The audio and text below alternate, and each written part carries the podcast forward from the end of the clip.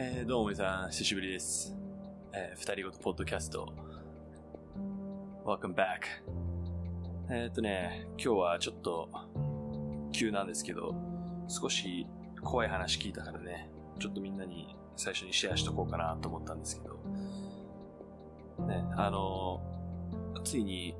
コロナのワクチン、これ、発表されたのみんな聞いてますかね？イギリスで、えーちょっ、と年配のね、女性が初めて、このコロナワクチンを打ってるのが、ちょっと話題になってるんですけどね。3日、4日ぐらい前のニュースからもうちょっと前かな。まあ、それからね、ようやくこう、イギリスをはじめとして、こう、コロナワクチン打ち出しましたよっていうニュースがね、ちょっとビッグニュースになってて、まあ、その捉え方は人それぞれだと思うんでね、あれなんですけど、僕はもともと結構、まあ、ワクチンだけじゃないんですけど、あんまり、まあ、もともとそういう薬とかを、えー取りたくない方なんで、まあ、常にどちらかというと自然療法だったりとか、そういうお薬や処方箋に頼らずに済む方法をね、常にまあ模索してるわけなんですけど、今回のこのワクチンに関して言うんだったら特に怖くって、まあワクチンってね、皆さん結構こう、もう、インフルエンザのワクチンとか取り慣れたりして、なれ、まあいろいろ、ワクチンに対する抵抗っていうかね、あんまり考えることって少ないと思うんだけど、まあ、要するにあれはどういうものかって、ね、一言で言っちゃえば直接、ね、自分の免疫に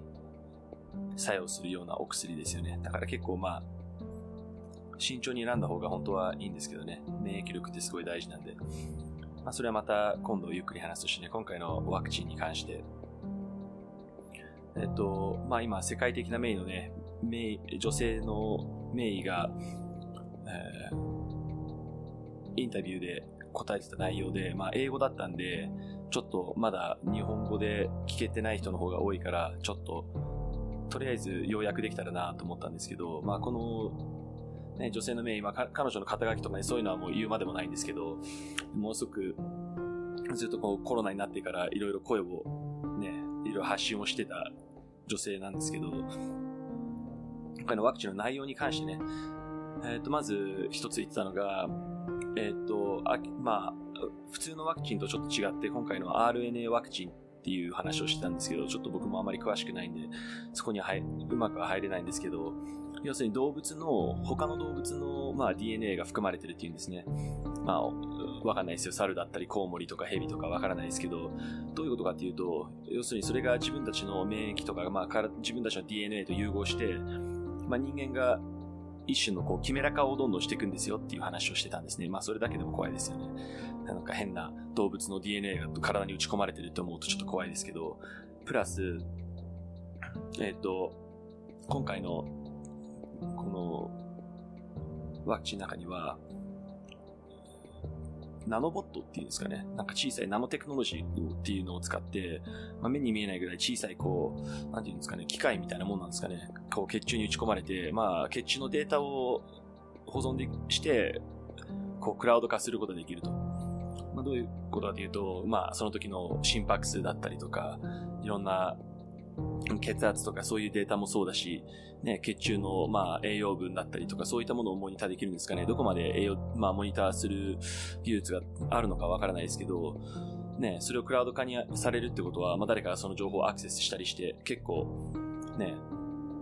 わかんないですよ。機械だからアンテナみたいなもんだったらね、もしかしたら GPS 機能とかもついてるだろうし、あいろんな意味で、まあ、監視っていうんですかね、監視社会が強まるっていう意味ではちょっと怖いですよね。そういう風に考えたら、ちょっと SF の世界な気もするけど、今の技術だったら、まあ、大いにあり得るのかな、みたいな気もしますしね。うん、で、あの、でもこのナノボットの利用法について、まあ、要するに今、予想されていることというか、特許されが取られていることで、まあ、予想できるんですけど、かの、このドクターが言うには、あの、暗号通貨と直接こう、つなげら、つながれると。あの、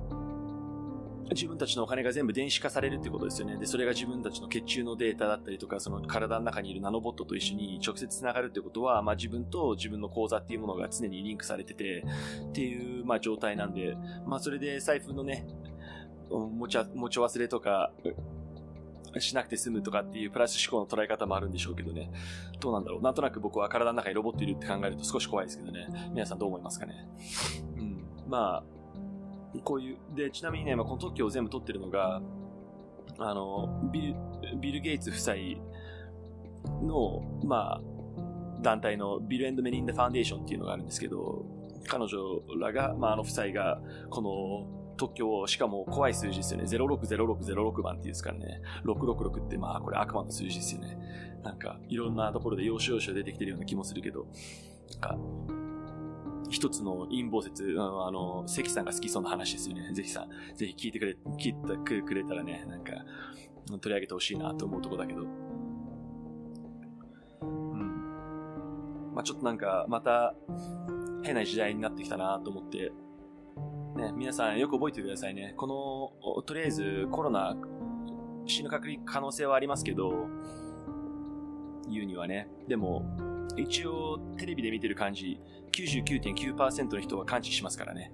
うん。